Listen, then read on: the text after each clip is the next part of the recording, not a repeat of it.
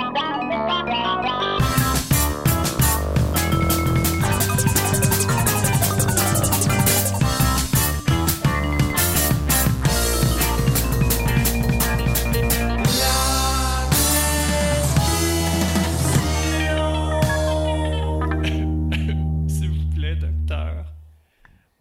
Chers amis et bienvenue à la prescription avec docteur Fred Lambert. Et aujourd'hui, je suis accompagné, imaginez-vous, avec quelqu'un que vous avez déjà entendu à quelques reprises, mon acolyte, mon ami, mon coproducteur, réalisateur, chef recherchiste, il faut dire aussi qu'il est le chef de lui-même parce qu'il est tout seul à faire tous ces, ces, ces métiers-là. Et c'est Olivier Chamberlain. Bonjour Olivier. Bonjour. Je te souhaite une, euh, une belle journée de congé. Pour, pour ceux qui l'écoutent aujourd'hui et qui l'écoutent à la sortie, c'est l'action de Graus pour nous autres. Alors, euh, on remercie pour les récoltes, la bonne nourriture. On est, on est, on est chanceux.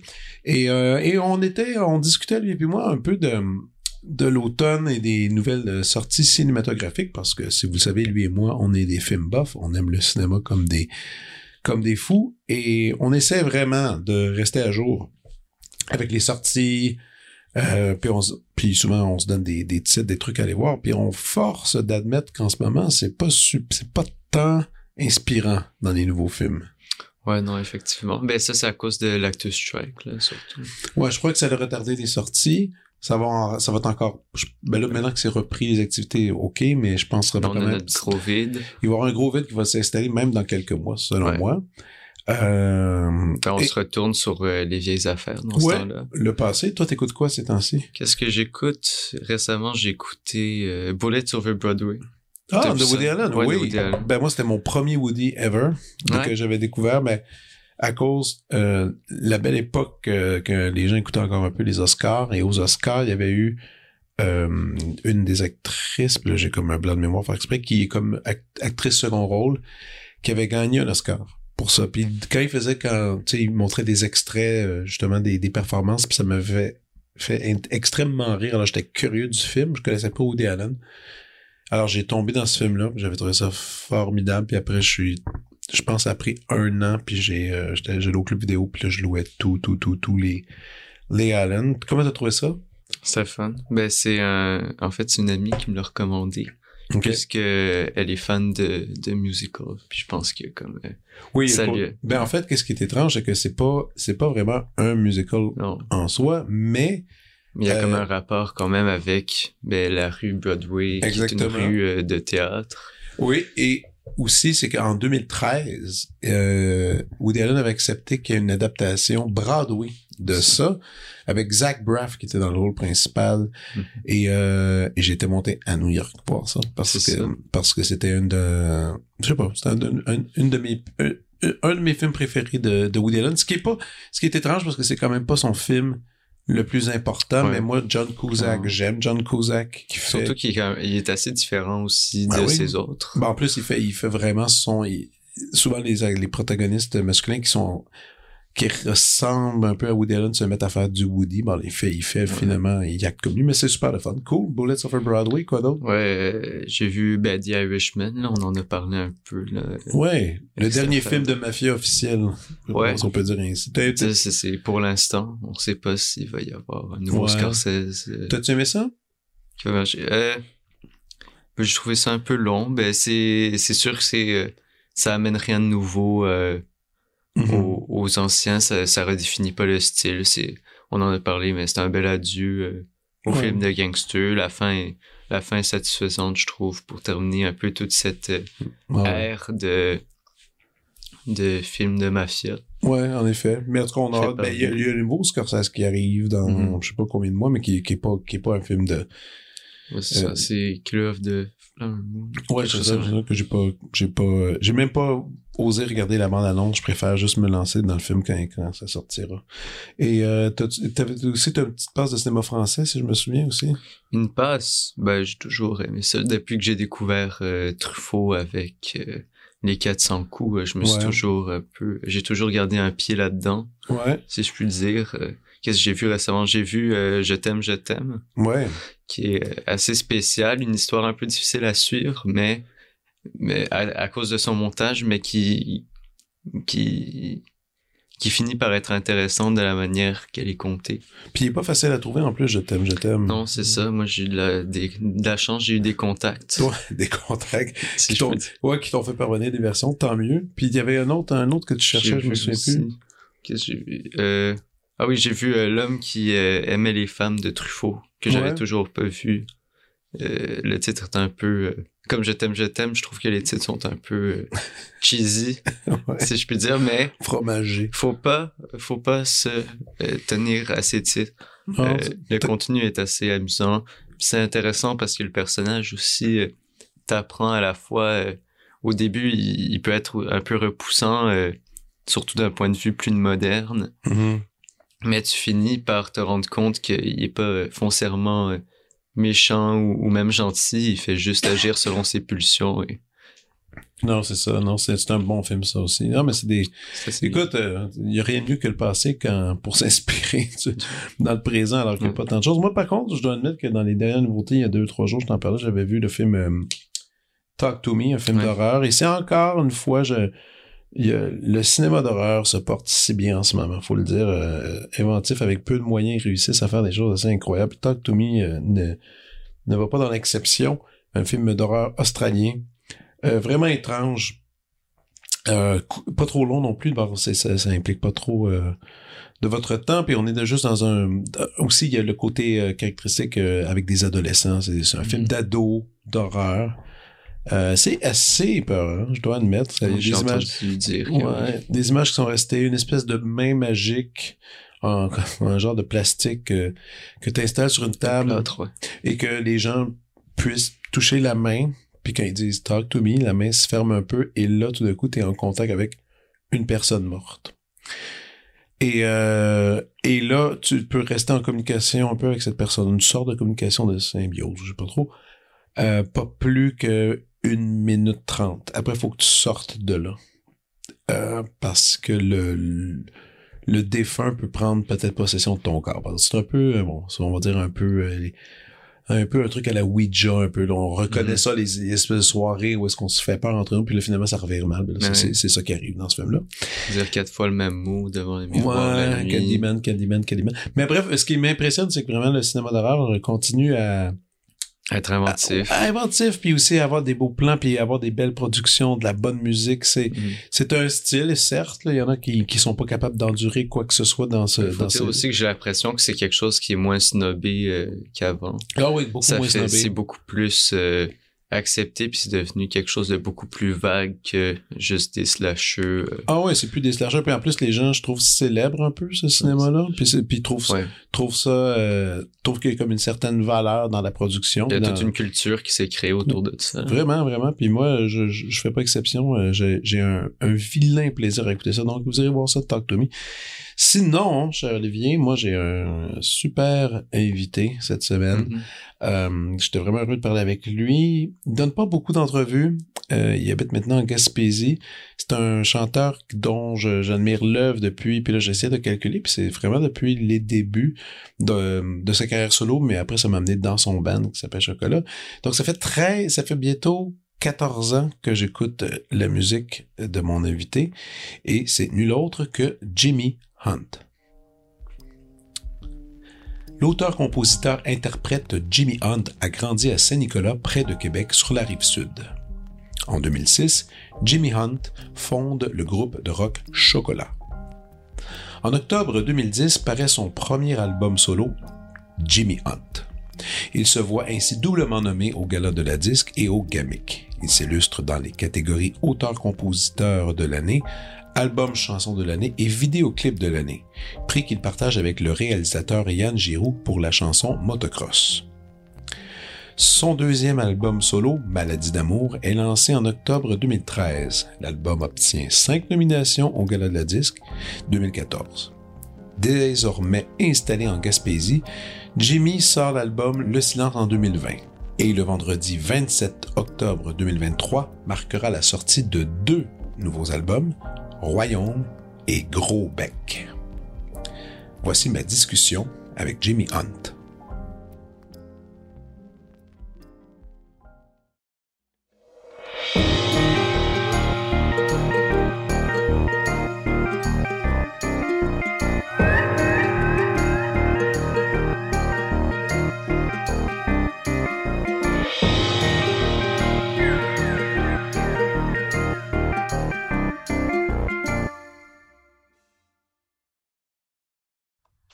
Hey, hey.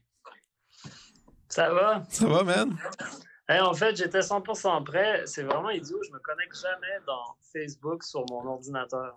Ah, il n'y a pas de problème. là, j'avais un système de. Je sais pas c'est quoi, un système de sécurité qui doit m'envoyer un texto. OK. Avec un code. Tu sais, oh. puis là, le code rentre pas parce que je suis en campagne et le réseau est pas bon. C'est ridicule. Mais euh, j'ai mon téléphone. Ça va, tu m'entends quand même? Ah ouais, moi, ben, ben, toi, t'es dans mon téléphone aussi en ce moment, donc euh, c'est bien correct. Ah, good, OK. je me disais que. Oh boy, OK. Euh, j'ai de la visite. c'est parce qu'en campagne, le monde arrive sans avertir. Là, je vois, il y, a, un truck qui rentre dans mon entrée. Je gère ça et je te rappelle, ça va prendre deux minutes. Pas trop, man. All right. Je vais juste vous dire de repasser. C'est go. Ciao. Bye.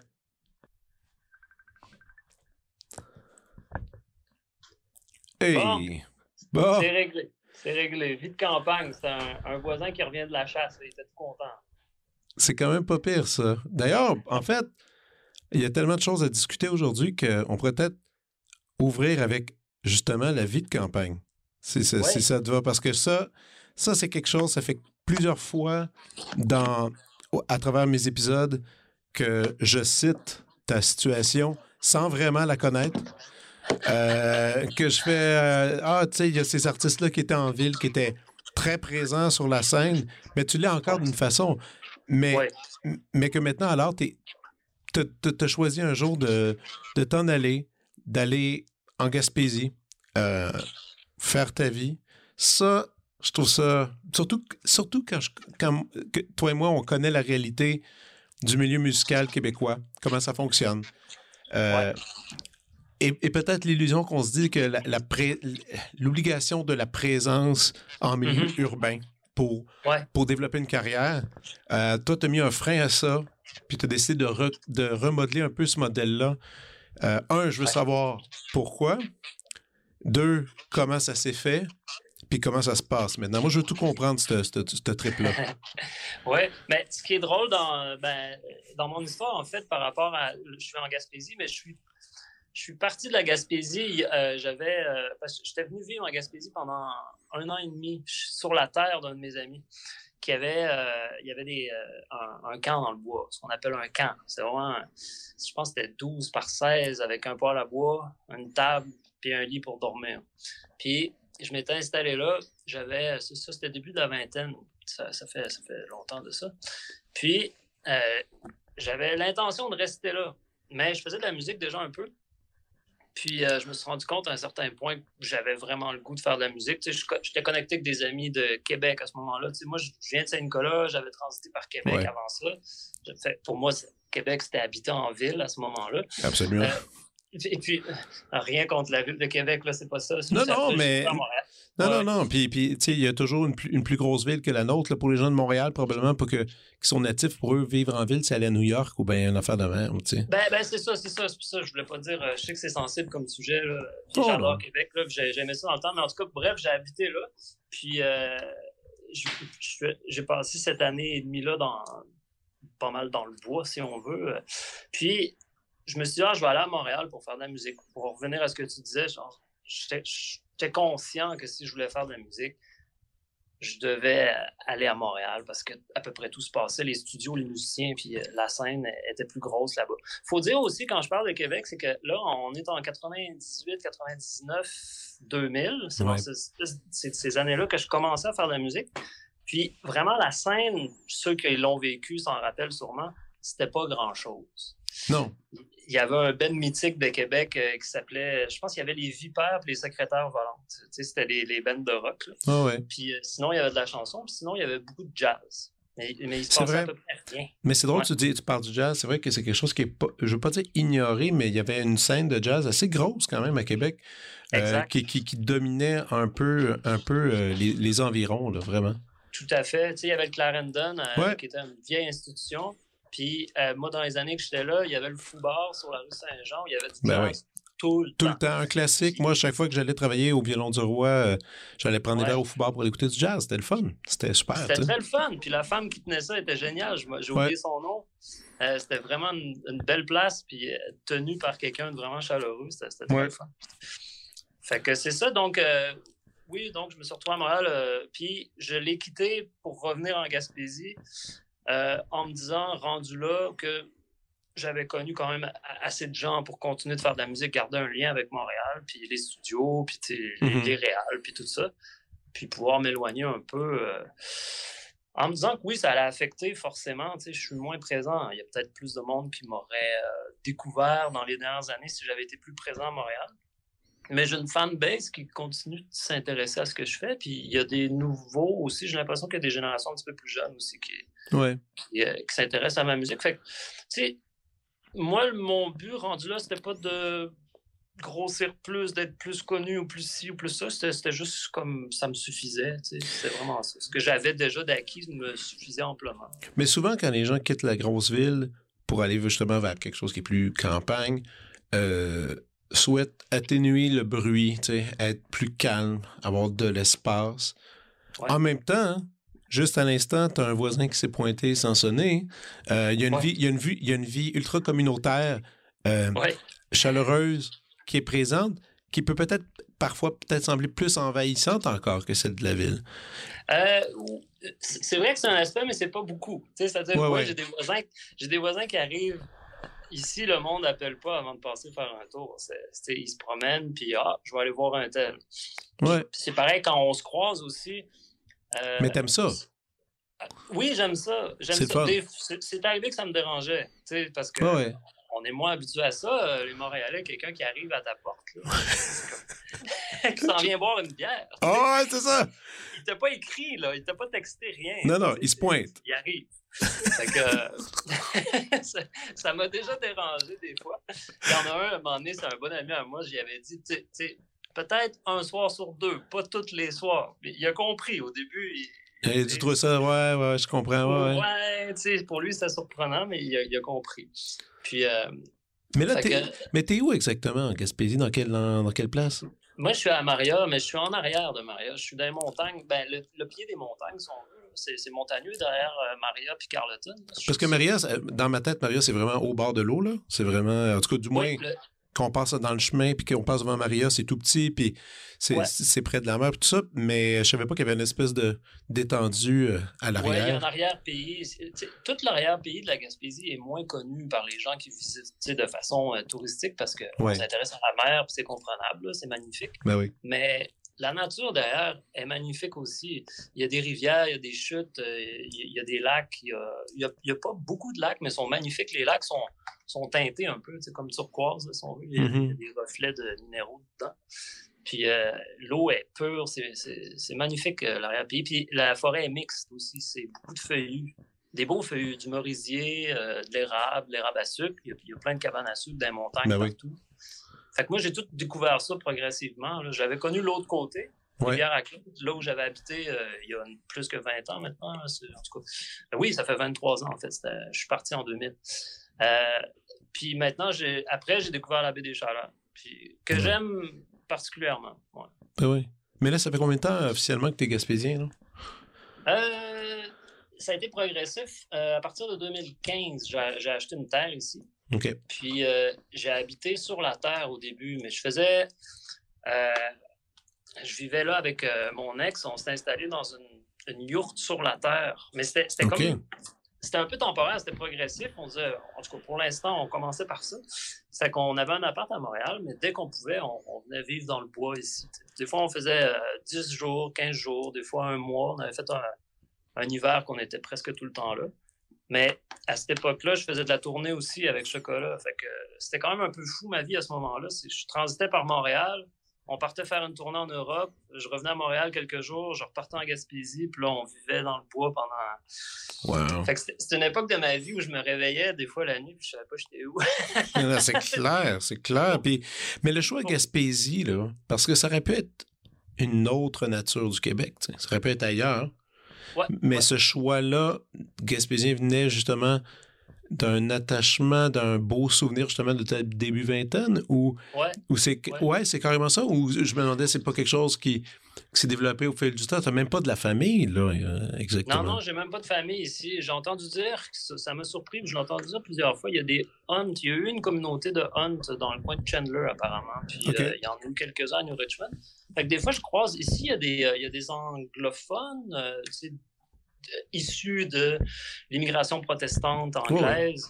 Il en reste beaucoup. Puis quand je leur parle, puis ils me demandent mon nom, il y en a un, c'est un de mes mécaniciens. Puis à chaque fois, je pense qu'il perd la mémoire un peu, fait qu'à chaque fois, l'histoire recommence. Mais quand je dis mon nom, il dit Ah, j'ai connu des hunts, j'ai connu des hunts. Euh, c'est comme, comme, drôle à chaque fois. Fait, fait qu'il y en a eu ici, mais non, j'ai pas de famille immédiate ici. Puis je suis venu euh, voir des amis sur le pouce, c'est ça, quand début vingtaine, euh, fin de l'adolescence.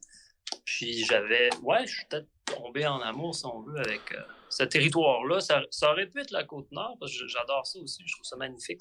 En fait, j'aime les endroits assez reculés où il n'y a pas, pour ainsi dire, d'industrie puis d'agriculture euh, de masse. parce qu'ici, il y a des petites fermettes, il y a l'usine de ciment à Port-Daniel, mais c'est à peu près tout. C'est vraiment, la nature est, est assez euh, intacte, à part l'exploitation forestière qui, elle, est un peu désastreuse comme partout au Québec, là, mais, mais c'est pas visible du moins euh, de la côte. Puis aussi, il y a tout le, rapport de l'été avec le tourisme. Euh, et puis les petites productions, les trucs, euh, les trucs proches, là, je veux dire, c'est ça. Il y, a, une intimité quand même. Il y a une intimité intéressante en Gaspésie, en général, ah, je trouve. Ah, tout à fait, tout à fait. C'est assez reculé pour qu'il y ait cette, cette tranquillité-là. Tu sais, la vitesse des centres, euh, l'urgence, euh, le stress se rend pas. c'est ça. dans, les gens aussi, le, monde est plus calme aussi. C'est vraiment assez palpable. Puis tu le sens surtout quand, quand tu viens faire des tours à Montréal, tu dois le sentir. Je veux dire, ah, tout à fait. Euh, je trouve que ça, ça, pousse un petit peu. on perd l'habitude. Ouais. les, gens parlent vite. les discussions, c'est comme. C'est assez intense des fois. Ouais, c'est c'est assuré. C'est comme. Euh, des fois. Tout à fait. Je comprends. on dirait que j'ai perdu de l'acuité un peu des fois. ce, qui, ce, qui, est correct, écoute. Mais, premièrement, je devrais quand même dire la première. J'aurais dû ouvrir comme ça. Je devrais dire bravo parce que tu viens de finir d'enregistrer. Tu viens de finir d'enregistrer un album, n'est-ce pas? Deux, ouais. Deux, deux albums, c'est ça. Parce que je t'avais écrit de, il y a un bout pour dire, hey, on, pourrait, on pourrait discuter. Puis euh, j'avais, mis ta réponse, Garde, oui, ça me tente, mais pas quand je fais un album. Quand j'aurai terminé. Puis je t'ai pas, t'ai pas relancé, c'est toi-même qui m'as écrit Hey, en passant, juste te dire, j'ai fini, là, on peut jaser. Puis là, j'ai fait Wow, OK, cool, ça c'est bon. C'est-à-dire, euh, je ne veux pas dire que faire un album, c'est un tracas, mais c'est quand même c'est quand, quand même demandant. Ça demande, ça demande un focus extraordinaire. Euh, donc, deux albums, euh, deux albums solo? Oui, oui, c'est deux albums solo. ce qui ont de particulier, c'est que c'est un peu le même projet qui s'est scindé en deux à partir d'un certain point. Je, travaillais avec un, Réal sur une version, puis euh, on a accumulé énormément de d'heures d'enregistrement, des idées, puis c'est devenu, euh, je dirais pas chaotique, mais à un moment donné, on savait plus trop où est-ce qu'on, tu sais, comme moi, du moins, je savais plus trop où est-ce qu'on s'en allait avec ça, mais je savais qu'il y avait quelque chose de merveilleux là-dedans. Puis lui, il était occupé, il avait des projets. Fait que c'est arrivé des fois que j'arrivais à Montréal puis on n'avait pas le temps de travailler ensemble. C'était avec qui exactement? C'était avec Emmanuel? Avec Pierre-Guy Blanchard. Pierre-Guy Blanchard que je ne connais pas. Oui, un, être euh, fantastique euh, qui a réalisé des albums. Il a fait euh, des, des, groupes comme Les Hôtesses d'Hilaire puis cette gang-là. OK, parfait. il a fait aussi du... Pierre-Guy, il a fait du théâtre, il a fait de la musique avec voyons, Radouane, euh, dans son projet Jérusalem and Mart, je sais qu'il a, a, collaboré à ça. Okay. J'ai pas tout son CV, là, mais, mais c'est quand même... c'est quelqu'un qui en fait... il, en fait des affaires. Ouais. Puis il fait beaucoup de musique pour des, des films, puis des séries télé, des choses comme ça. Il fait des prods, euh, tu sais, pour euh, des, des, des, trucs de radio, un hommage à un musicien, là, okay. orchestre des affaires. Fait que on s'est connus parce qu'il est l'autre bord de la baie, ici, il est à Charlot. Ah, euh, on s'est pas connus à cause de ça, mais les gens me disaient faut que tu rencontres Pierre-Guy, il est pas loin de chez vous. Puis je me faisais dire depuis longtemps. Puis lui se faisait dire par du monde faut que tu rencontres lui, il habite l'autre bord de la baie. Fait que les deux, on se connaissait pas, mais tout le monde me disait faut que. Euh, que cette rencontre se fasse. ouais, que le contact se fasse. Fait que, on a fini par s'écrire. Moi, j'ai écrit, j'ai dit j'aimerais ça travailler avec toi sur un, projet.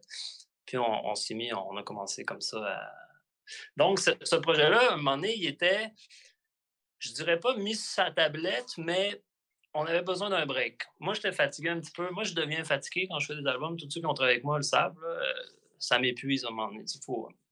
Puis là, ben, avec les années, j'ai compris que dans ce temps-là, il faut juste que je prenne un break, je pense à d'autres choses, puis on continue plus tard. Mais là, à ce moment-là, je ne savais pas où je m'en allais.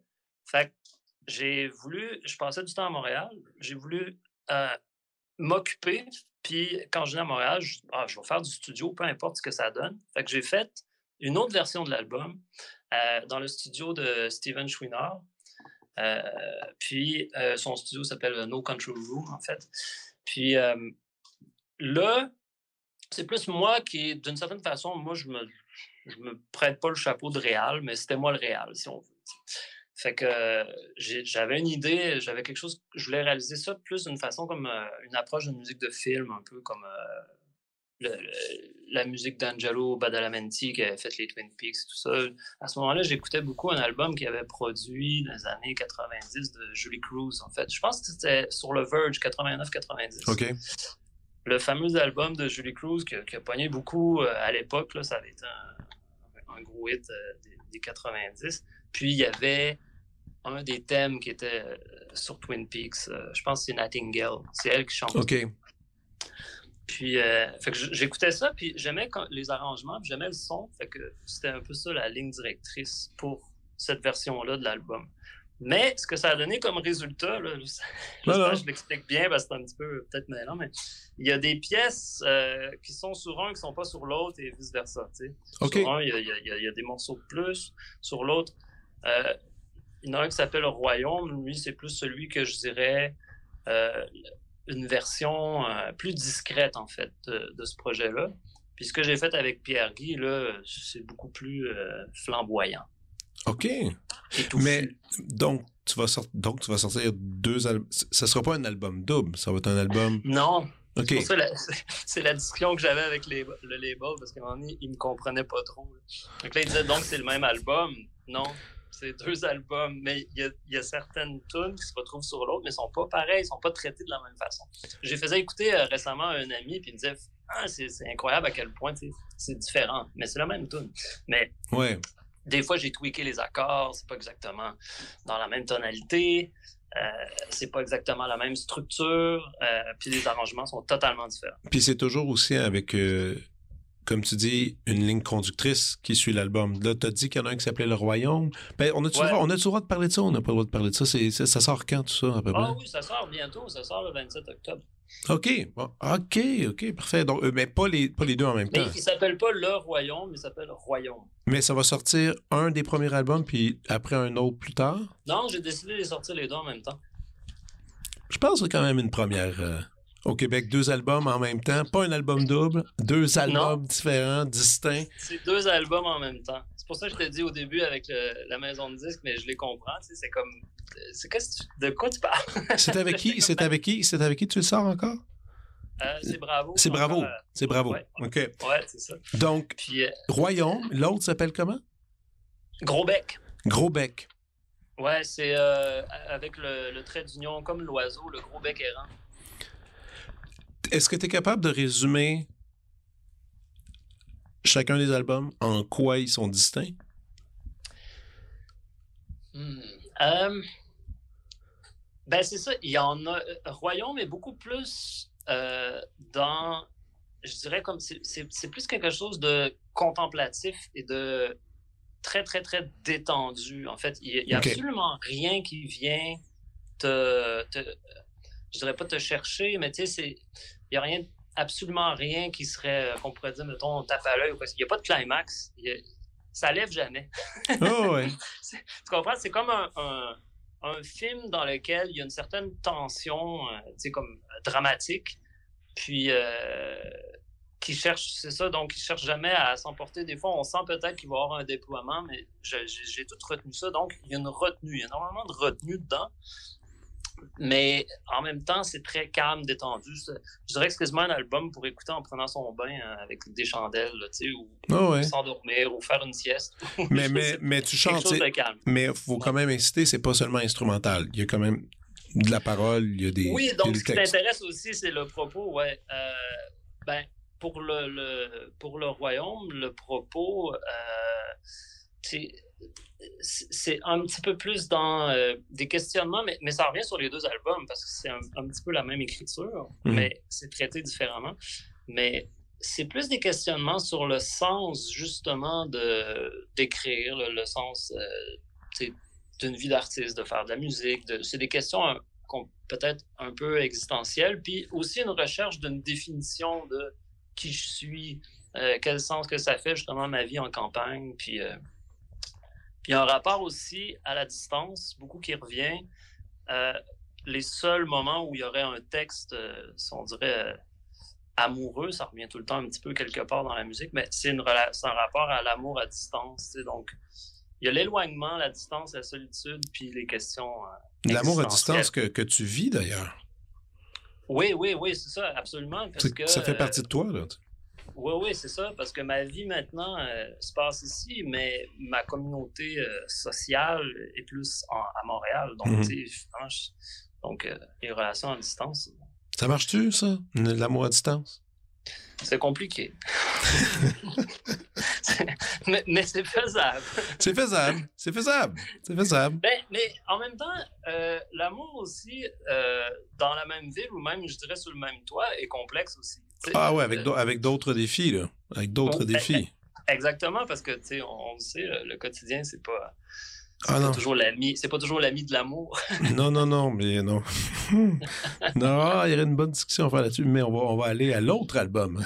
Gros Bec, lui. Gros, Gros Bec, ah, si on parle de l'écriture, c'est sûr, il y a, il y a, les, euh, les, mêmes textes reviennent dedans. Il y a des textes qui sont pas sur Royaume, qui sont là.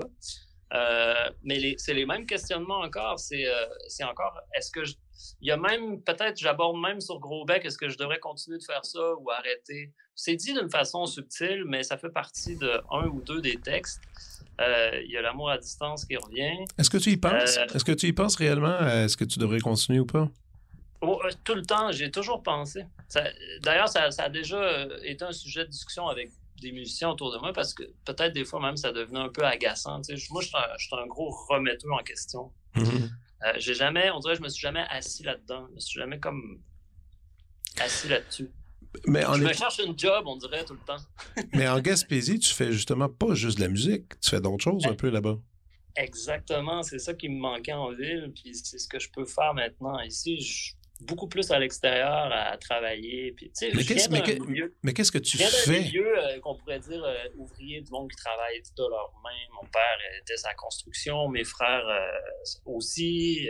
il y en a un qui pilote des machineries lourdes. il faisait de la mécanique. Moi, j'ai grandi chez moi. C'était ça. Il remontait des vieux chars. Puis, mmh.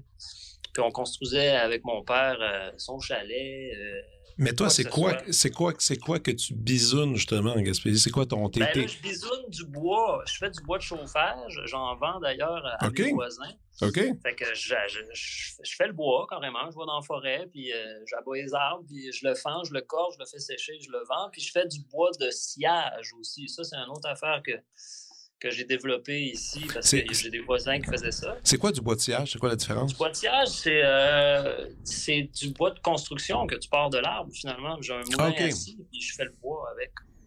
Fait que euh, si tu as besoin de 2 par 4, de 2 par 6, de planches, ben moi je peux te la faire à partir de l'arbre. OK, directement.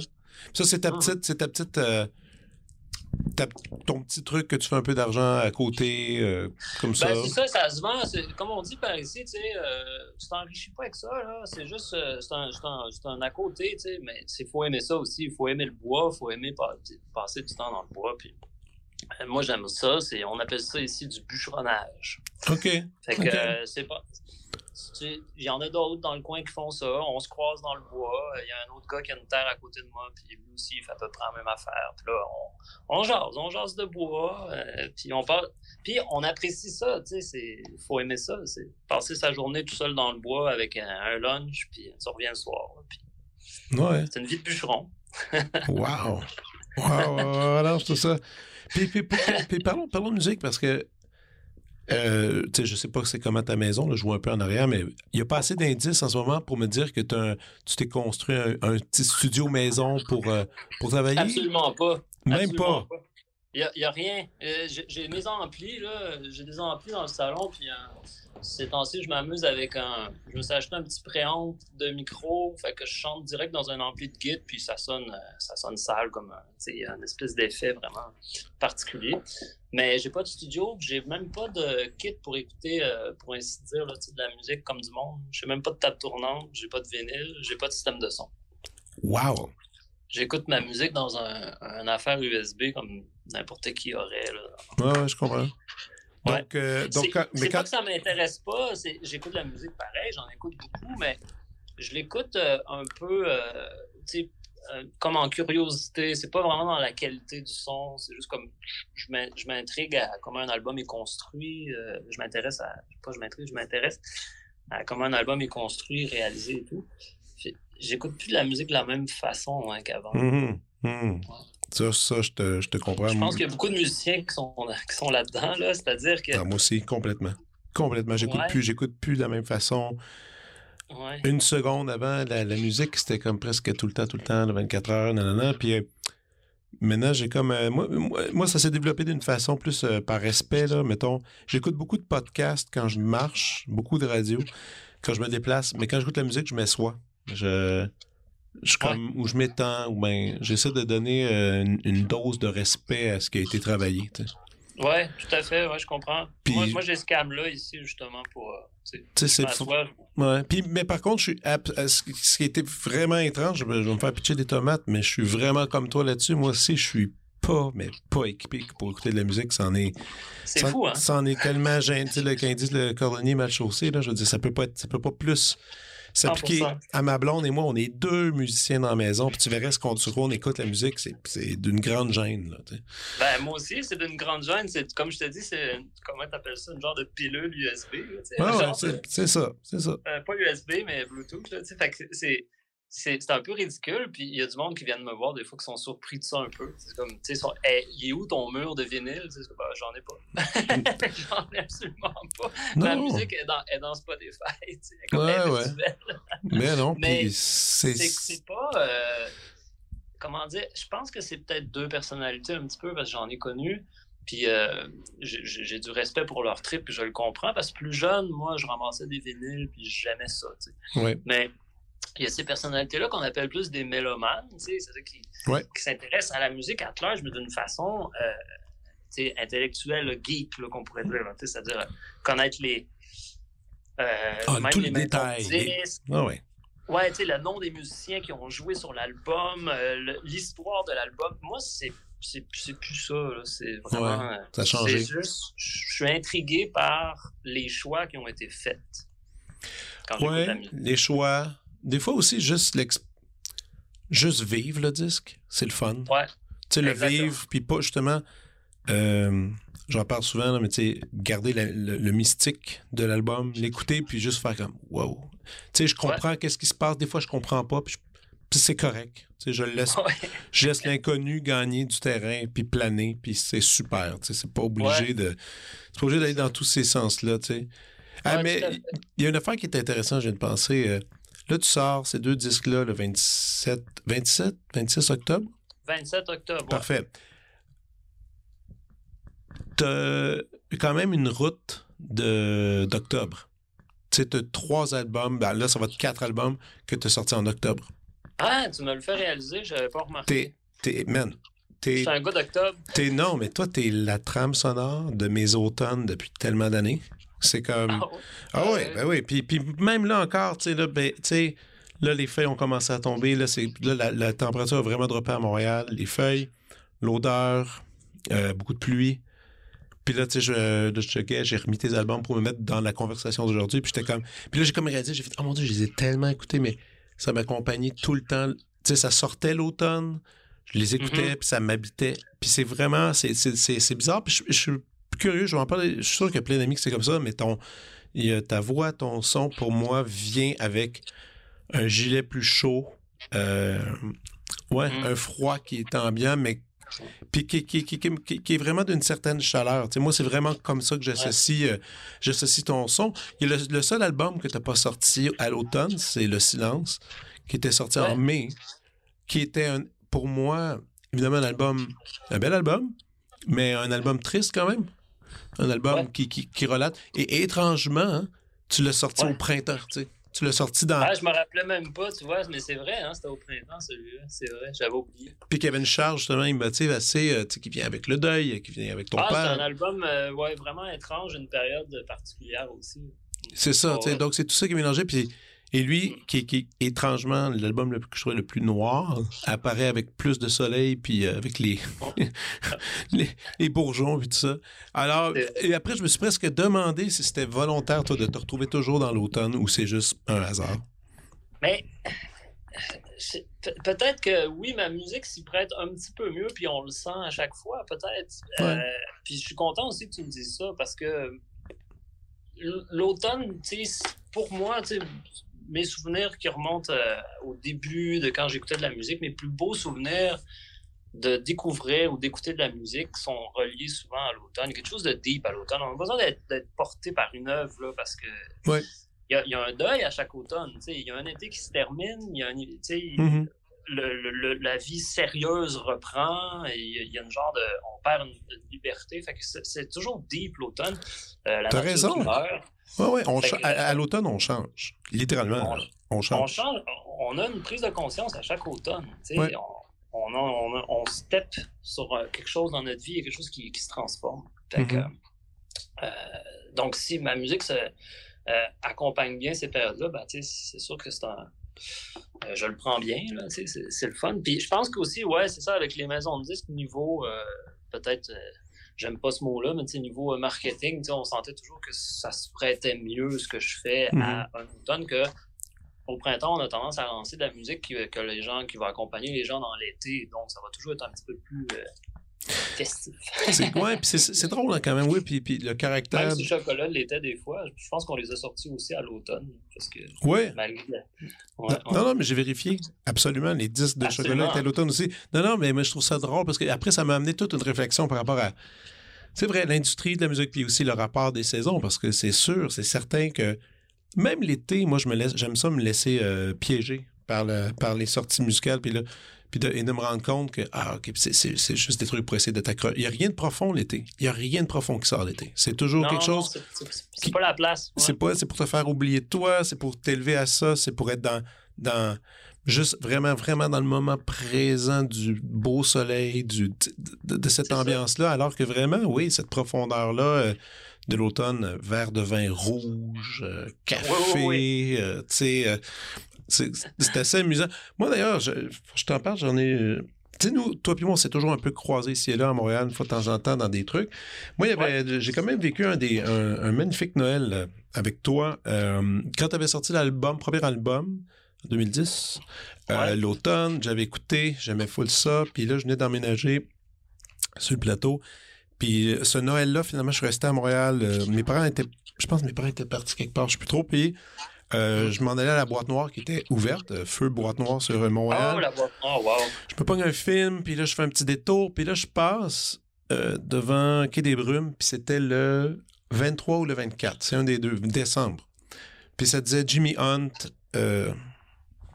show. je j'étais rentré, puis t'étais, t'étais tout seul sur scène. En one-man band, oui. T'étais en one-man band. Euh, il y avait, évidemment, c'était Noël, il n'y avait pas grand monde. Non. Puis euh, je m'étais installé au fond au bar, puis t'avais fait tout le disque, je pense presque dans l'ordre. On était une petite gang, c'était un super moment de musique. J'avais fini le show, j'étais comme c'était Noël, il neige en arrière-plan, comment c'est fait au Quai des Brumes en plus. Avec les, avec les portes, on voyait un peu de neige. C'était comme une espèce d'affaire complètement irréelle pour moi qui apparaissait à ce moment-là. Puis t'avais avais amené des, des lots, puis t'avais réussi quand même à, recréer pas mal l'album euh, par toi-même en one man band.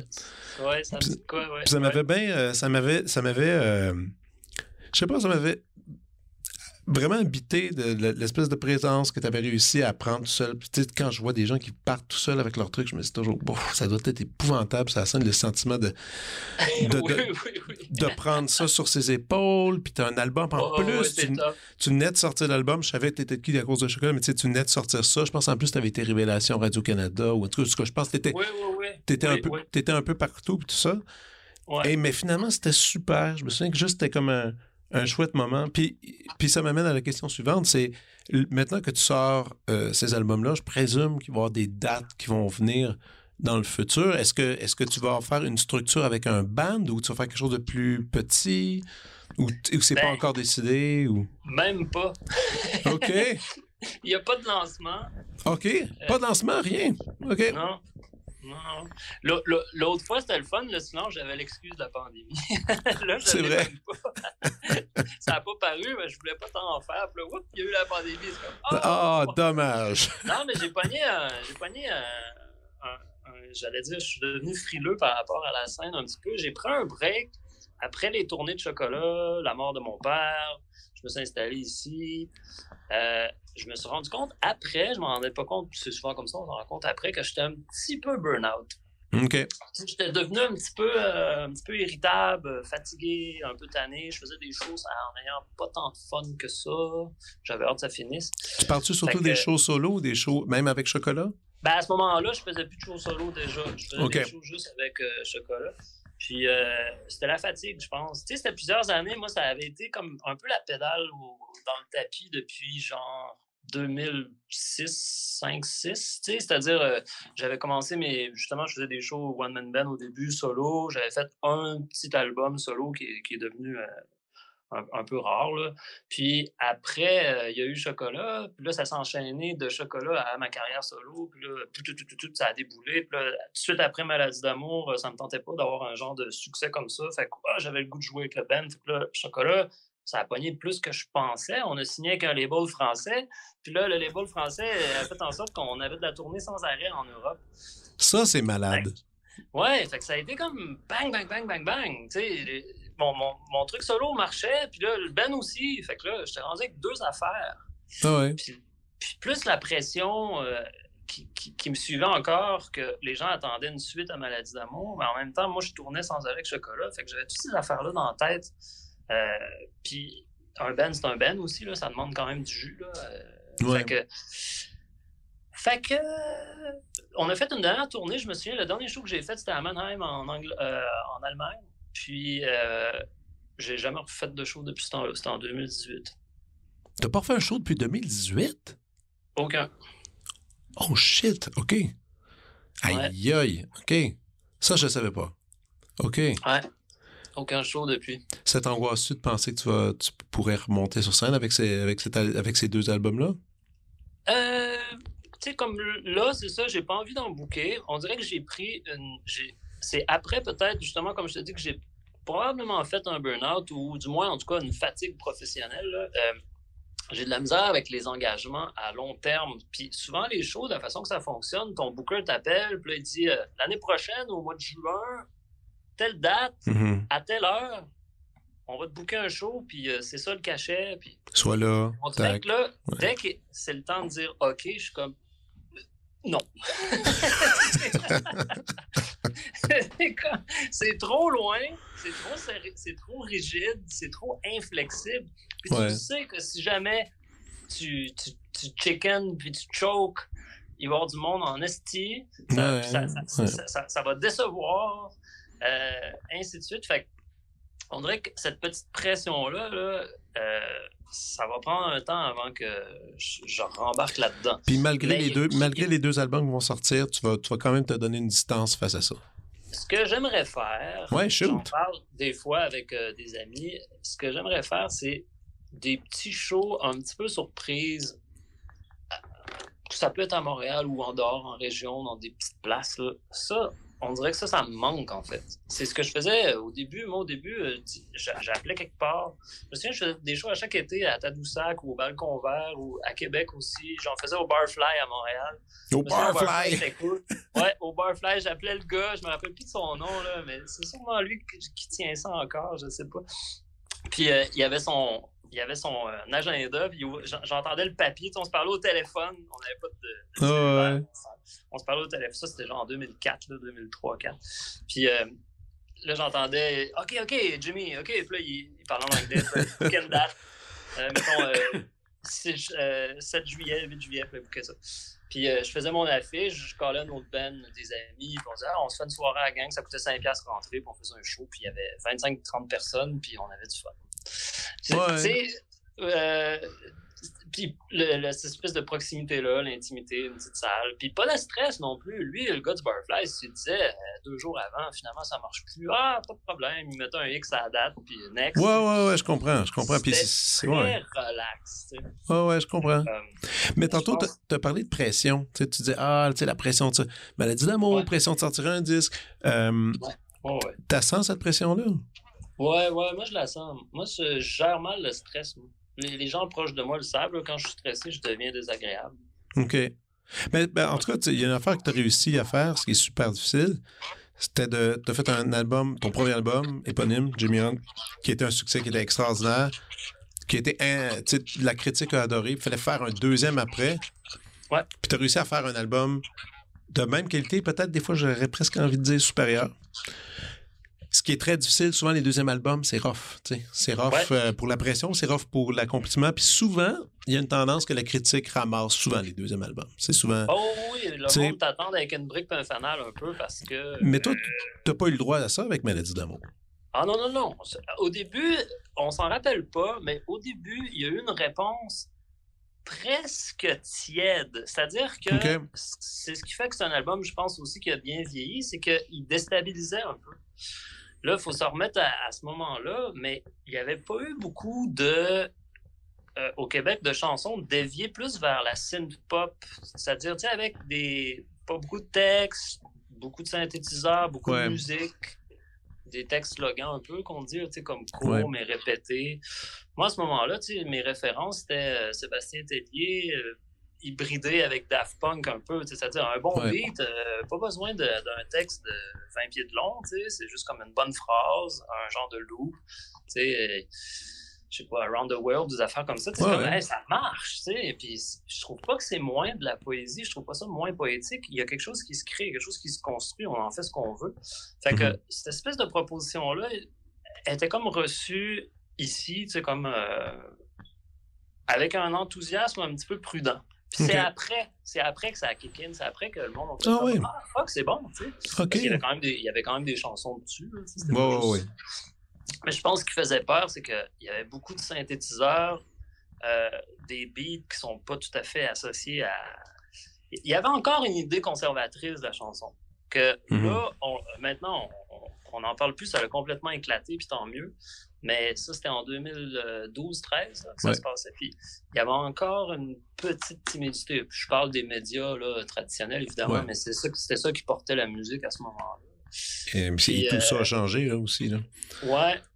Mais là, après, par contre, dans les mois qui ont suivi, ça a été assez vite. Ben là, j'ai quand même eu euh, deux Félix, puis euh, tu sais, ça, ça, ça, a kick in. Ça s'est passé. Ouais, ça s'est passé. je me souviens de la première réponse, c'était comme Hey, c'est bon! C'est bizarre, c'est bizarre, mais c'est bon. mais là. la réponse du show aussi n'était pas si chaude que ça. Non plus. Mais euh, ça a été le fun pareil. mais là, avec une nouvelle sortie d'album qui n'aura pas de lancement, qui n'aura pas le, tout le, truc traditionnel qu'on a pu connaître dans le passé, euh, est-ce qu'il y a le même niveau de stress qui vient pour toi? Moins. Ouais, ça me stresse moins de, Même aussi, je dirais que ça me stresse un petit peu moins d'être euh, pas aimé euh, par. Euh, tu sais, plus jeune, on dirait qu'on dirait que tout le monde aime, ce qu'on fait. Mm-hmm. Puis j'accepte mieux maintenant que, tu sais, bon, je suis dans une certaine niche, si on veut. Tu sais, c'est pour un certain public. Je pense qu'il y a un vieux public qui est derrière, qui, qui, qui, suit depuis longtemps, puis qui est ouvert à des propositions différentes que je fais, puis un nouveau aussi qui peut être intrigué. Euh, mais ça me. Il y a un stress, là, c'est sûr, je ne vais pas te mentir, il y en a tout le temps un. C'est comme, ah, euh, c'est parce que moi, le stress, c'est plus par rapport au niveau de la création, c'est-à-dire, euh, c'est fini, il n'y a, plus de. Tu peux, tu, peux plus retirer sa corde puis corriger quelque chose. Ah ouais. Ta coupe, là, tu sais. c'est ouais, ouais.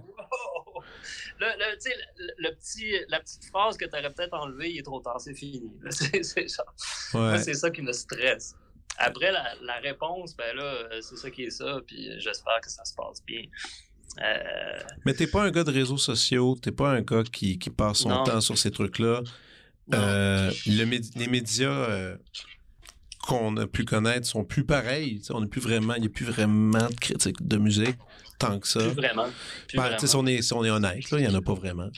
Euh, ben, il y, a des niches qui s'organisent avec leurs critiques. Exact. C'est pas des critiques de musique, mais c'est des, critiques d'un certain milieu. Euh, exact. fait que c'est toutes des.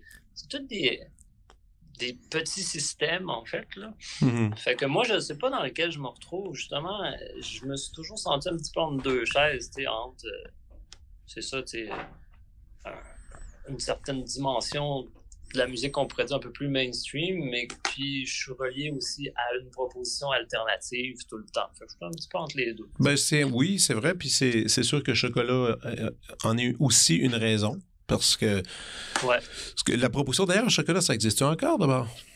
Ben, on dit jamais que c'est mort, on dit jamais que c'est vivant non plus. C'était quoi? Ben, c'était déjà arrivé euh, avec Chocolat, tu sais, on avait arrêté en 2009, me semble. là, après ça, j'ai fait mes, mes, albums solo. Mais il y a une chose est certaine, travailler en groupe, je sais pas si je vais être capable de refaire. C'est vraiment drainant. C'est vraiment, vraiment quelque chose. C'est du sport, un, un band. Puis moi, j'ai pas tendance à jouer avec. Euh, quand c'est un band de rock, c'est le fun d'avoir des, des, des, bons caractères dedans. C'est ça qui fait un bon band de rock. Ben oui, oui, oui, oui. ça, participe, ça participe à ça, c'est vrai. Ouais, fait que, tu sais, euh, c'est exigeant. Si je le faisais, euh, sûrement qu'on aurait un, bon, un bon gérant, là, qui, qui s'occupe des discussions compliquées. Peut-être, entre autres, et peut-être avec un petit peu moins de tournées, euh, de tournées folles comme vous avez pu avoir. Peut-être, ouais. Une chose est sûre, euh, toute le band est d'accord avec ça. Ils sont le fun à jouer les albums de Chocolat. ben oui, puis ils sont le fun à écouter. Ils sont tels... Écoute, particulièrement, moi, le, dernier m'a tellement tellement amusé. Mais aussi, il m'a amusé, mais aussi, il m'a fait groover, dans le sens que c'est, il est le fun, là, il est le fun au oh, bout. Il était, quand il est sorti, je me souviens, c'est là, c'est là que tu te dis, euh, tu sais, j'étais avec mes, des chums de, de, musique euh, classique contemporaine. Puis tout le monde en parlait de cet album-là. Tout le monde disait, hey, t'as-tu écouté? L'as-tu écouté? Puis tout le monde ah ouais, ouais. Ah. puis on parlait des quelques phrases, des loops. Hey, telle affaire, non, non, non. je veux pas dire que c'est un indice de réussite, mais quand des, des, geeks de musique contemporaine se mettent à parler d'un album qui, qui, qui, est pas classique habituellement, ah, dans, dans, mon, dans ma tête et dans mon vocabulaire, c'est qu'il y a peut-être quelque chose de, qui est le fun qui se passe à l'intérieur de ça. parce qu'habituellement, on est assez. Euh, on est assez difficile pour, euh, pour euh, ce qui est en dehors de notre corde. Là, c'est sûr, c'est sûr. Non, non, c'est flatteur d'entendre ça. Je, je trouve ça le fun. Mais je pense qu'il y a quelque chose qui est contagieux. C'est peut-être justement c'est le fun qu'on a eu aussi à le faire. Puis le, c'est ça, c'est agréable d'un bout à l'autre. C'est un, un, beau trip, cet album-là. Puis je pense que les gens l'ont senti. Là, que Vraiment. Vraiment. On, avait on a eu du fun à le réaliser, à, l'enregistrer, tout ça. Puis, mais quand ça s'est fait dans cinq places différentes aussi, fait que c'est le fun l'expérience. C'est ah cinq studios différents. Puis, oh, la, la démarche était cool. J'ai pas eu beaucoup l'occasion d'en parler. J'ai disparu après. c'est vrai, vraiment. Je suis venu me cacher en Gaspésie, puis je répondais pas au téléphone. Calvaire. puis là, mm. mais euh, tantôt, on dit, tu dis, ah non, c'est à la maison, j'ai rien, non, non, là, j'ai quelques amplis, je bisonne un peu. Mais quand même, l'écriture des chansons, elle se fait dans ta maison? Oui, oui, totalement. Quand même, c'est ça. Tu fais ça minimalement, euh, guitare. T'as ton laptop, genre, que tu, tu bisounes des, des, des, des, beats, des affaires? Même pas. Même, pas. pas, ça. Je l'ai fait, un bout de temps. Puis, euh, c'est des fois, j'essaie un petit peu de faire des démos, si on veut. Puis euh, maintenant, j'ai le goût d'aller en studio avec euh, juste, juste cette espèce de, de petit vertige-là, cette petite adrénaline-là, d'avoir jamais enregistré, puis d'essayer comme une première fois, mais direct dans le studio. Parce que des fois, il y a quelque chose qui se passe là. Ouais. Euh, tu sais, t'as pas cherché à y donner une direction particulière encore. Tu as tes accords, tu as tes mots, mais il pourrait se passer plein d'affaires. Tandis qu'un démo, c'est directif. Si tu le fais entendre aux musiciens, ils ont déjà une petite idée d'où aller, puis ils ont déjà comme une certaine appréhension avant le studio. Mm Fait y a encore des musiciens qui me demandent euh, T'as-tu des démos? Puis maintenant, je dis non, on va, on va y aller euh, from scratch. On, va, on verra ce que ça donne. J'adore ce moment-là ça, crée un lien aussi avec les musiciens tout de suite. La, la nous appartient, tout le monde. Elle n'a pas existé avant. C'est comme si elle naît entre nous. Ben, c'est plus créatif. Clairement, c'est plus créatif. C'est moins dictateur dans, dans, dans, dans la direction, dans même la pulsation. Parce que écoute, t'as raison, tu sais, un démo, une de rien, un démo, c'est quand tes oreilles s'attaquent à une première écoute, les oreilles, la tête s'attachent à cette première écoute, peu importe. Même si tu veux pas, c'est plus fort que nous, on le fait. Ça laisse une trace. Ouais, ça laisse une trace, exactement. C'est un artefact, là. Tu sais, tout de suite, il y a un artefact de la tune qui va, qui va te suivre. Ouais, puis là, c'est difficile de se détacher après, là. C'est comme. Euh, ouais. Ouais, ouais. Hmm. Tout à fait. Fait que non, je fais, je fais plus ça. Je, les compose ici. Euh, voix guitare généralement. J'ai réessayé de jouer du piano parce que le seul album, j'avais joué un peu de piano, c'était Maladie d'amour. Puis ouais. ma, Ma blonde, à l'époque, avait un piano, elle avait laissé traîner un piano euh, chez nous, puis c'est pour ça que Maladie d'amour, il y a du piano. c'est comme, faut pas que j'en ai un à moi. Quand j'en ai un à moi, j'en joue pas. C'est bien correct. Si je vais chez du monde, j'aime ça jouer sur un piano. OK, donc, euh, pas, je veux pas dire l'interdit, mais les, les limites, euh, les limites sont toujours intéressantes à, à casser, on pourrait dire. Ouais, c'est ça, c'est ça. Pas? Pire. Euh, écoute, Jimmy, moi, euh, j'irai avec la prescription. Moi, je suis curieux de savoir qu'est-ce que tu as à me partager. Ah oui, euh, ça, m'a. Hier, je me suis dit, il faudrait quasiment que je me prépare un peu parce que j'ai l'impression de consommer moins de, et de littérature et de cinéma et de musique. Mais je me suis questionné un peu. Je me suis dit, ben non, dans le fond, il y en a tout le temps un peu, mais c'est que j'ai je suis moins dans euh, des gros euh, coups de cœur là, récents. À part un film que j'ai vu récemment que, que, j'ai trouvé fabuleux, ça s'appelle Asbestas. C'est un film, je pense, d'une production espagnole. Asbestas. Asbestas. Ok, je m'en vais trouver ça. Euh, c'est un couple qui veulent. qui, qui, qui cultive une ferme biologique, qui se sont installés en Espagne. C'est des Français.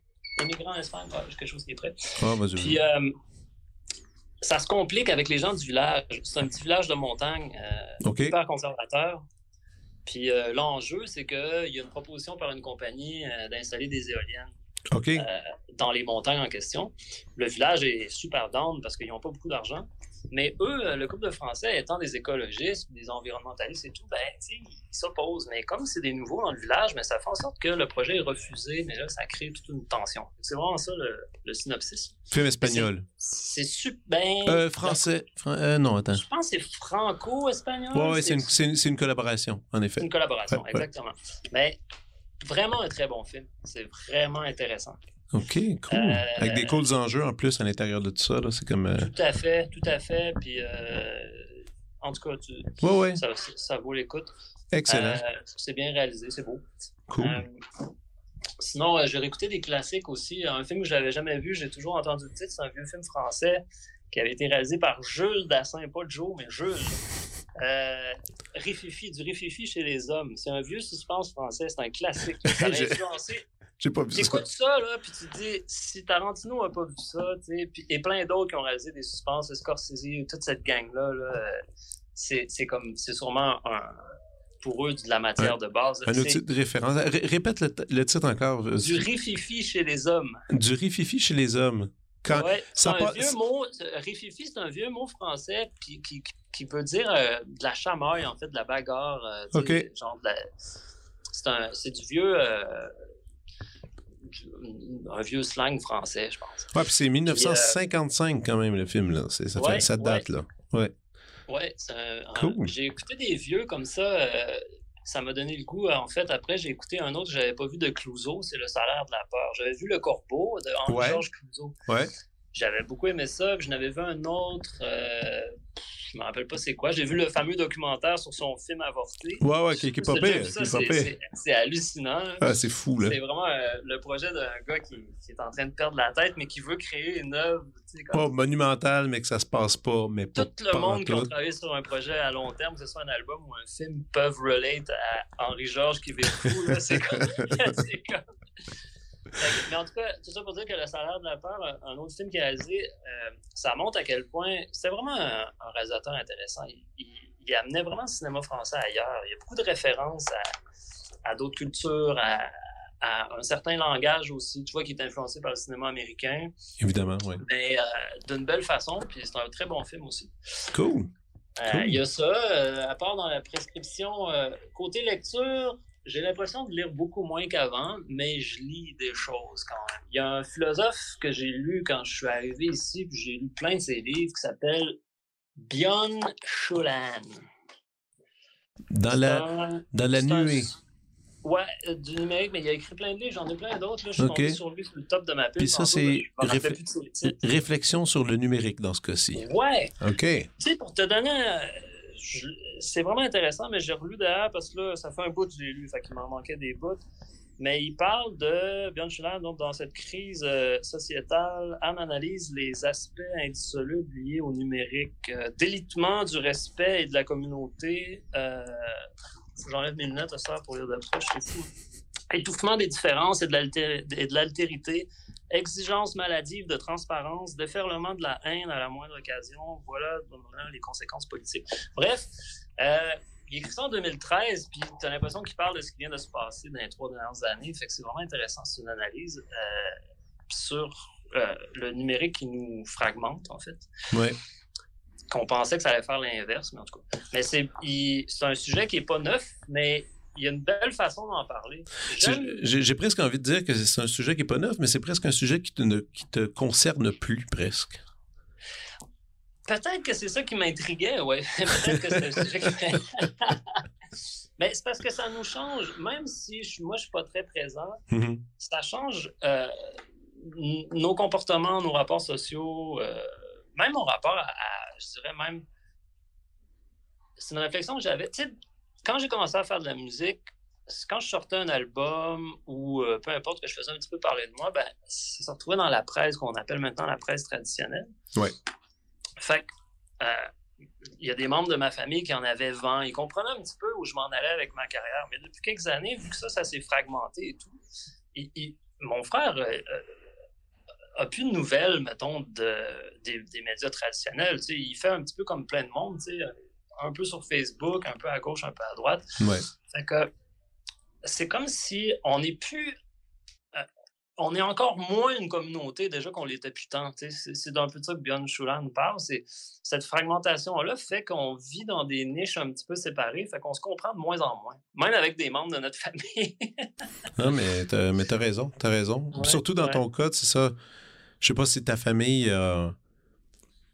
Est-ce que ta famille t'a bien soutenu musicalement, je veux dire, avec ta carrière, tout ça, ou c'est quelque chose où t'es un peu l'ovni, t'es un peu l'extraterrestre de la ah, famille? Je, suis à 100% l'extraterrestre de ma famille. Je veux dire, euh, puis j'en parle euh, en riant des fois avec. Euh, j'en parlais avec Steven parce qu'il vit un petit peu la même chose que moi, je pense, des fois. c'est que, tu sais, on va parler qu'on travaille sur un album, mais tu sais, des fois, ça dure plusieurs mois, des fois, ça dure un an, comme là, dans ce cas, ça a duré deux ans. Des fois, tu dans leur tête, tu as l'impression qu'ils disent que ça aboutit-tu son projet? Qu'est-ce qu'ils font? ils enregistrent, puis ils enregistrent, puis ils enregistrent, puis ils enregistrent. Mais c'est parce qu'ils n'ont jamais compris tout le processus de pré-prod, prod, post-prod, puis le mixage, puis le mastering, puis la pochette. Mais c'est que, oui, je suis l'ovni dans le sens que ils s'intéressent dans une certaine mesure, mais pas de là à comprendre ce que, tout, tout ce que je fais. Mais ils, mais, mais, ils apprécient et ils soutiennent dans le sens que. Oui, oui, oui, ils sont, sont... tout à fait fiers puis euh, ils apprécient. Ah, ok, cool. cool. Mais, mais je suis l'OVNI dans le sens qu'il aurait peut-être mieux compris s'il y avait eu d'autres artistes dans la famille. Peut-être que. Euh, on aurait eu des discussions sur la création, sur l'abstraction, sur. Euh, t'es seul? T'es seul qui s'est lancé dans, dans un métier d'art? Ouais, ouais, ouais. OK, OK. Ouais, ouais. Puis, euh, oui, oui, c'est ça. Il y en a eu dans ma famille. J'avais une tante qui faisait de la peinture, mais tu sais, pas plus que ça. mon grand-père Hunt euh, jouait un petit peu de. C'est peut-être à cause de lui que j'ai joué de la guitare. Il jouait du, euh, du ukulélé. OK. Il avait voyagé à l'époque au Portugal puis en Espagne, puis il avait ramené ça, puis il jouait quelques accords. Mais, ben. donc, oui, je suis le seul, donc totalement ovni. Ouais, mais c'est correct, ça. Mais pour tout ça, pour dire que oui, ton livre sur le numérique, ça, c'est intéressant. C'est comme tu dis, 2013, puis ça s'applique encore aujourd'hui. Euh. Oui, mais il y a d'autres. Euh, il y a d'autres livres. Euh, c'était pas nécessairement, moi, euh, mettons, je, ne sais pas si je le prescrirais tant que ça. Je dis juste une lecture, j'ai ce que je prescrirais peut-être plus que. Ben, du moins que j'ai lu beaucoup ici. J'ai découvert mieux Sioran. Moi, Sioran, pour moi, c'est juste des citations de, un peu capotées. Mais je l'ai connu un petit peu mieux. Euh, je, me suis, je me suis acheté les œuvres complètes. Il y a des trucs un petit peu illisibles d'un début dans sa jeunesse. je pense qu'il cherchait un peu. Mais à la fin, ces fameux anathèmes, c'est magnifique. D'ailleurs, le livre qui s'appelle Aveux et anathèmes de Ciora, euh, moi j'adore ça. Moi, il me fait rire. Il y a du monde qui le trouve sombre. Sioran parle de, souvent de, suicide, puis de, peut-être le sujet me fascinait là, à, ce moment-là, parce que moi, mon père s'est suicidé euh, sur le tard. Là, ah, ok, je sais. À, 60, à 70 ans. Oh, ouais, c'est pour ça que mes années ont été un peu difficiles à partir de 2018. Oh shit, man.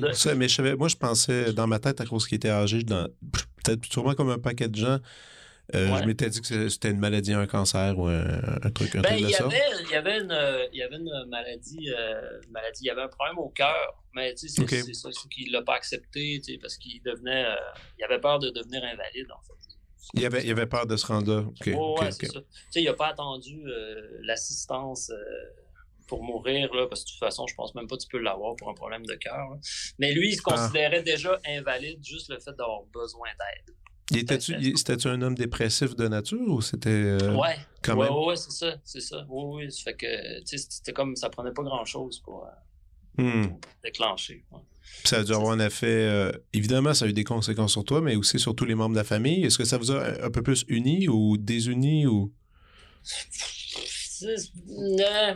C'est dur à dire encore, je pense. Euh, moi, je dirais plus désunis qu'unis. Euh, ça aurait été le fun, ça nous unisse, mais il y a des silences, il, y a des, euh, il, y a des, il y a du non-dit, il, y a, des... Mes frères, c'est pas des grands bavards.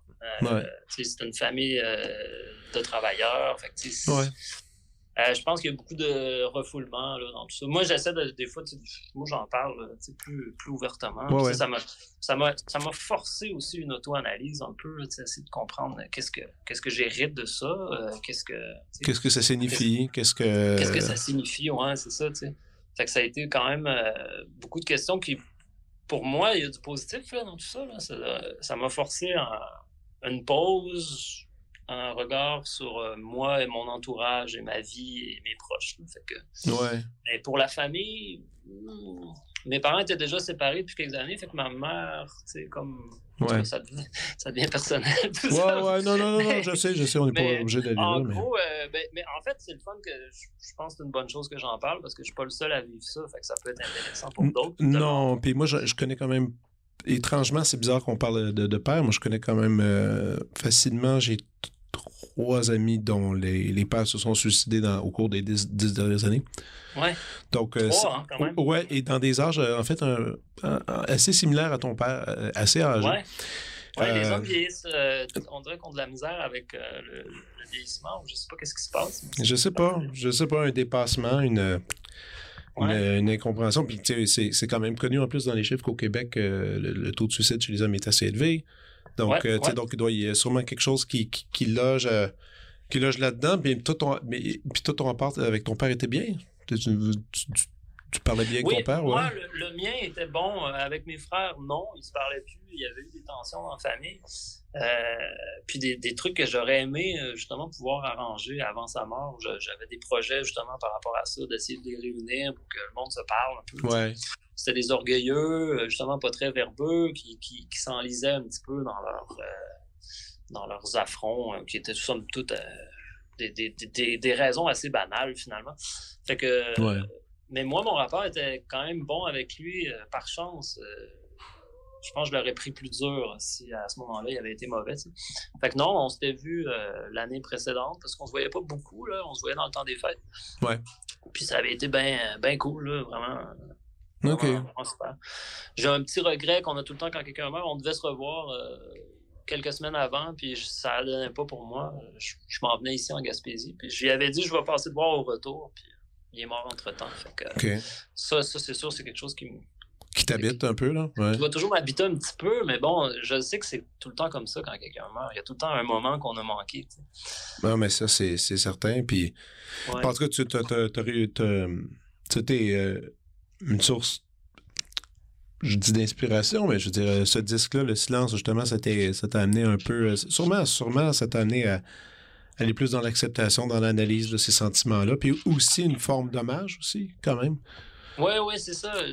J'aurais aimé par moment qui est. Tu sais, parce que je l'ai fait d'une façon assez. Euh, comment dire euh, Assez sobre. Des fois, quand je l'ai écouté, des fois, je me dis, ah, j'aurais pu ouvrir plus. J'avais comme un. J'avais un, rapport vraiment particulier à cause de l'état dans lequel j'étais, peut-être à la musique à ce moment-là. Je voulais que ce soit euh, presque square, presque un petit peu stiff, presque un petit peu comme. que, rien, rien de je voulais même pas que ça soit catchy, on dirait. C'est comme. Puis, puis, je voulais que la musique arrête quand le texte est fini. Fait que, c'est pour ça qu'il y a des tunes super courtes. C'est comme, ben, j'ai ouais. le texte, ça s'arrête là, c'est tout ce que j'avais à dire. Je l'ai fait d'une façon quand même particulière. c'est des choix singuliers. Je suis content du résultat, mais euh, c'est ça. Des fois, ça aurait, pu prendre un petit peu plus d'envolée, mais, c'est ça. Une œuvre, c'est le reflet d'un état dans lequel on est à un certain moment. On peut pas ça se contrôle pas. Non, c'est ça. C'est, c'est, c'est comme. C'est J'avais commencé une version euh, beaucoup plus expérimentale de cet album-là euh, avec un autre réal. Ça aurait donné quand même quelque chose d'assez intéressant, mais je le sentais plus à mi-chemin. justement, ça s'en allait beaucoup dans de la musique. Euh, j'avais l'intention que ça soit pratiquement du, du jazz fusion, du genre de. OK. Miles Davis, période euh, Get Up With It. Là, genre, ah, mon Dieu, OK. C'est genre euh, On the Corner. Fait que, mais, euh, m'en par rapport, avec les textes, je ne savais plus où placer les éléments. Puis, je me suis dit, ah non, je vais faire ça super simple. ouais. ouais. Le disque, lui, est-ce que justement, il a dû accrocher quand même un peu des ah, du moins quelques réactions, conversations avec les, le reste de ta famille qui, eux, sont plus proches de la situation. Quand ils ont vu le disque, ils ont dû faire Wow! Ça Même pas, ça, ça a engendré un silence total. Ah, ok. il, ça, il, porte bien son Et c'est ça, ça, j'allais dire. Ça, il, il, porte vraiment bien son nom, l'album, parce que vraiment, je pense que. Tu sais, euh, j'ai une belle sœur qui est qui a peut-être parlé un peu pour mon frère, qui m'a dit que ça, ça y avait touché quand je parle de mon père. OK. Mais euh, non, c'est pour te dire, c'est ça, c'est oh, pas évident. C'est pas évident. En tout cas, pour, euh, tu auras tenté de, de, de, de, lancer une conversation là-dedans. J'ai bien, bien essayé. Tu as bien essayé en faisant un album, rien de moins. Quand même. Aïe, aïe. Écoute, euh, oh, t'avais-tu d'autres suggestions avant que j'oublie? Euh, T'as peu. Euh, donc, euh, oui, euh, on était dans les lectures. Oui. J'ai parlé de cinéma, de la musique, de la musique, de la musique. Ah, il y a un album, t'as peu, il va falloir j'aille voir dans mon téléphone. Vas-y, man, vas-y. Il y a un album que j'ai écouté. Moi, maintenant, comme je te disais un peu tantôt, tu sais, je ne vais pas coller sur un album pendant trois mois. C'est mhm. juste comme je m'intéresse à quelque chose, c'est un peu momentané. Ouais.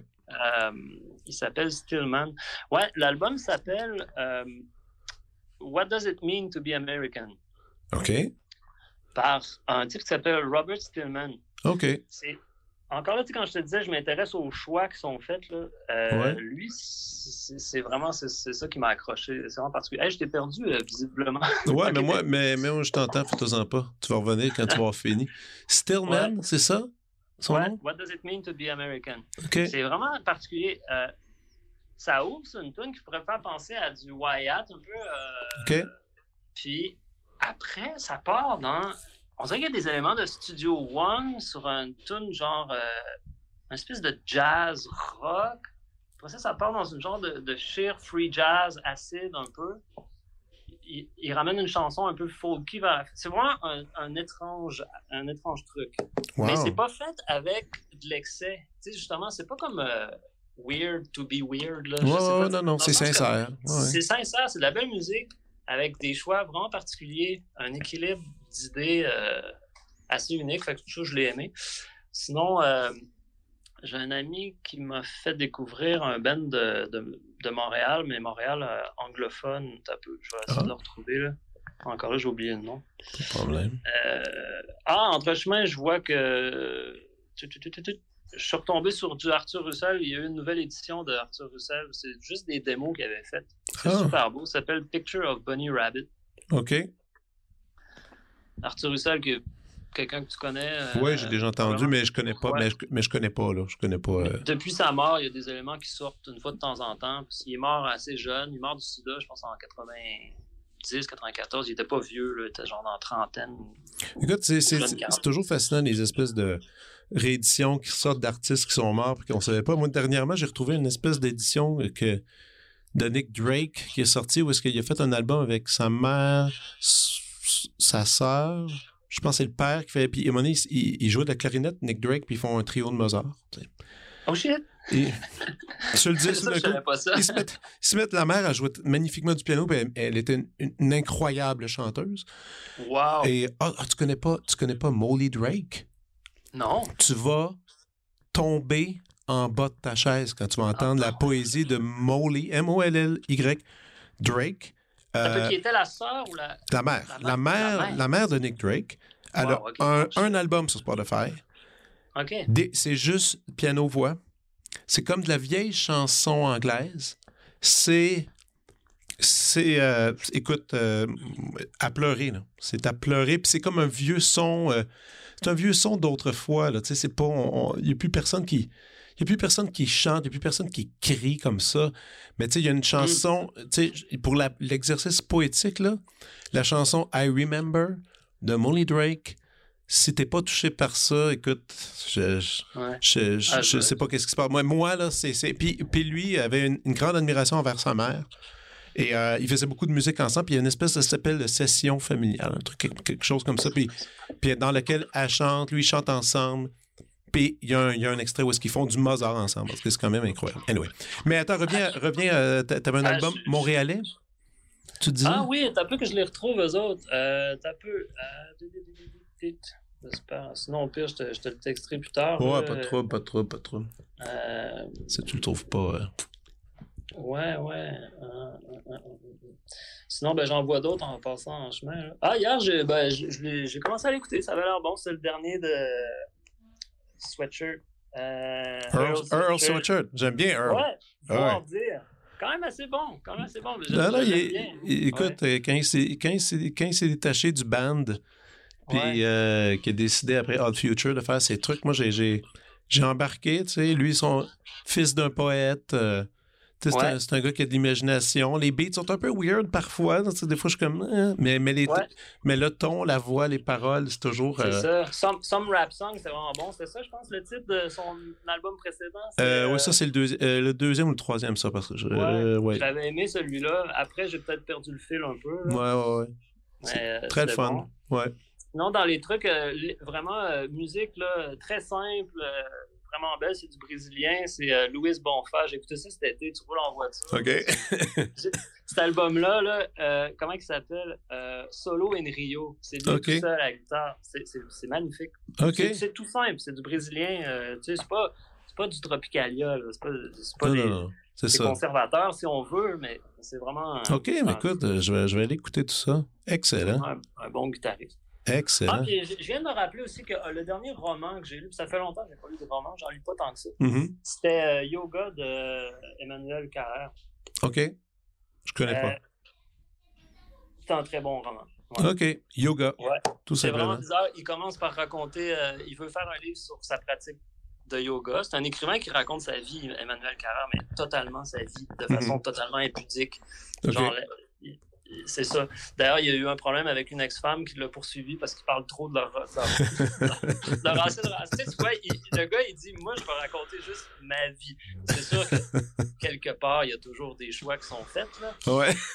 Mais, mais là, il veut écrire un livre sur sa pratique de yoga, puis finalement, ça bifurque vers une dépression, vers il est interné, puis vers. En tout cas, c'est un espèce de cheminement. Ça a l'air sombre dit même, mais c'est super intéressant, puis c'est bien écrit. C'est vraiment un bon écrivain, ce gars. OK, OK. Bon, écoute. J'irai checker ça. Hey, Jimmy, je, je te dirais pas bon lancement, je te dirais bonne sortie de disque. Merci. Qui va se faire en direct de chez toi dans, la Gaspésie. Qui, ouais, c'est ça. Qui pourra, qui pourra entendre ça au loin dans les radios. Mais, Moi, euh, j'adore ça. Je, je, je, le, vois comme envoyer une carte postale. c'est vrai comme. Moi, je trouve ça le fun. J'ai toujours envie la vie des écrivains ou même des, des, peintres ou des, des, des, des, formes d'art où tu peux être discret. Ben, J'ai toujours admiré la démarche de Régent Ducharme. C'est comme Ouais. Ben, en tout cas, c'est, je veux pas dire que c'est entièrement ça que tu fais, mais, mais en musical, musicalement, ben, cet album-là, du moins, ils vont un peu dans, dans cette, dans cette esthétique-là, dans, dans sa sortie, du moins. Mais j'ai bien, j'ai bien hâte de l'écouter. Puis euh, d'ici là, man, fais attention à toi. Toi aussi? C'était super fun de jaser. Puis on, Très fun. on se reprendra. Mais, hein? Cool. À bientôt. À bientôt. Bonne soirée. Bye. Vous venez d'écouter La Prescription avec Dr. Fred Lambert. À l'animation, Frédéric Lambert. Réalisation, montage, recherche et bon conseil, Olivier Chamberlain. Au logo, Joël Vaudreuil. La musique, le groupe Crab. Jérôme Minière, Philippe B., Ben Guillaume Beaulieu et Vincent Vertefeuille. Merci d'avoir été à l'écoute et à bientôt.